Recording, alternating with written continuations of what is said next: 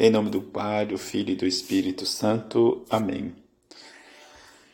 É João Batista quem mandei cortar a cabeça que ressuscitou, sexta-feira da quarta semana do tempo comum.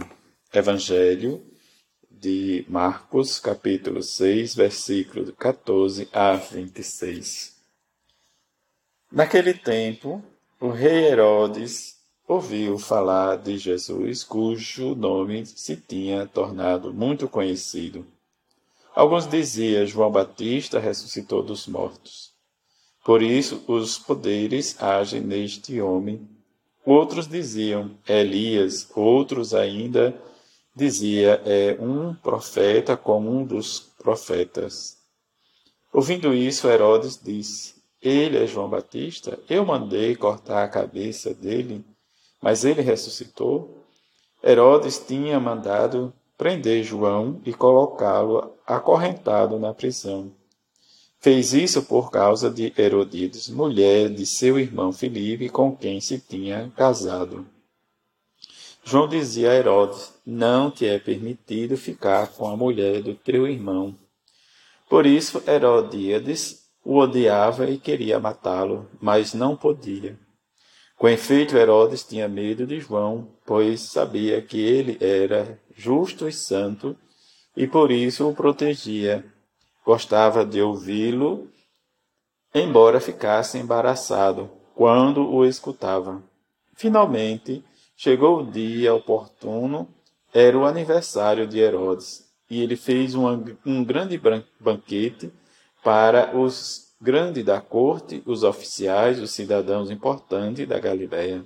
A filha de Herodíades entrou e dançou, agradando a Herodes e seus convidados. Então o rei disse à moça: Pede-me o que quiserem, e eu te darei. E lhe jurou, dizendo: Eu te darei qualquer coisa que me pedires, ainda que seja a metade do meu reino. Ela saiu e perguntou à mãe: O que vou pedir? A mãe respondeu: A cabeça de João Batista. E voltando depressa para junto do rei, pediu: Quero que me deis agora num prato a cabeça de João Batista. O rei ficou muito triste mas não pôde recusar.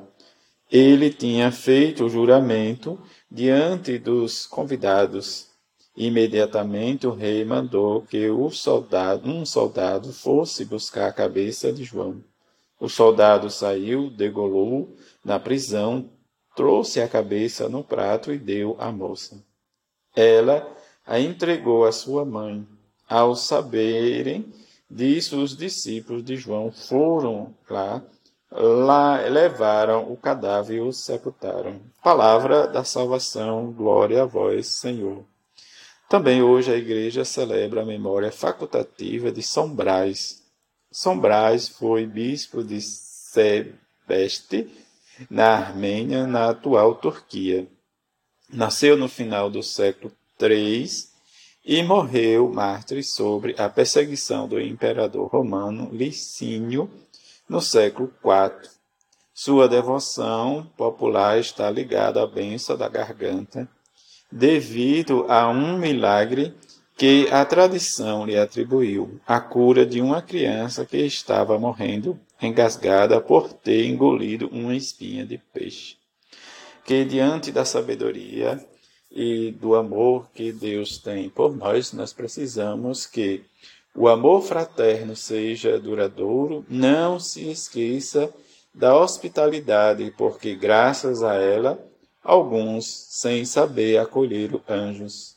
Lembre-se dos presos como se vocês estivesse preso com eles. Lembre-se dos malvados, porque vocês também têm um corpo diante desta pequena, desses pequenos versículos tirados da carta aos Hebreus, em que experimentamos diante de tudo isso o que Deus fez e faz por cada um de nós, que é a nossa libertação e que o imitemos o seu Filho Jesus por meio da nossa fé, da nossa esperança e da nossa caridade.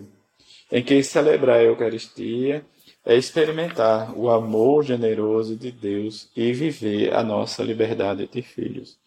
Como escutamos hoje, diz as interrogações sobre diz o martírio de João Batista e a sua decapitação, diz por mandato de Herodes a pedido de Herodíades, mas como manter as nossas relações com Deus sem cometer o pecado do afastamento, ou mesmo, como nos diz o comentário, diz o pecado do adultério. Quando nós ouvimos adultérios, nós já pensamos na né, relação marido e mulher. Mas às vezes nós por motivos de insegurança, nos deixamos ser levados por coisas mudanas. Mas experimentar o amor e o testemunho que João Batista deu sobre Jesus, eis o Cordeiro de Deus que tira o pecado do mundo. É experimentar o grande amor que Deus tem por nós.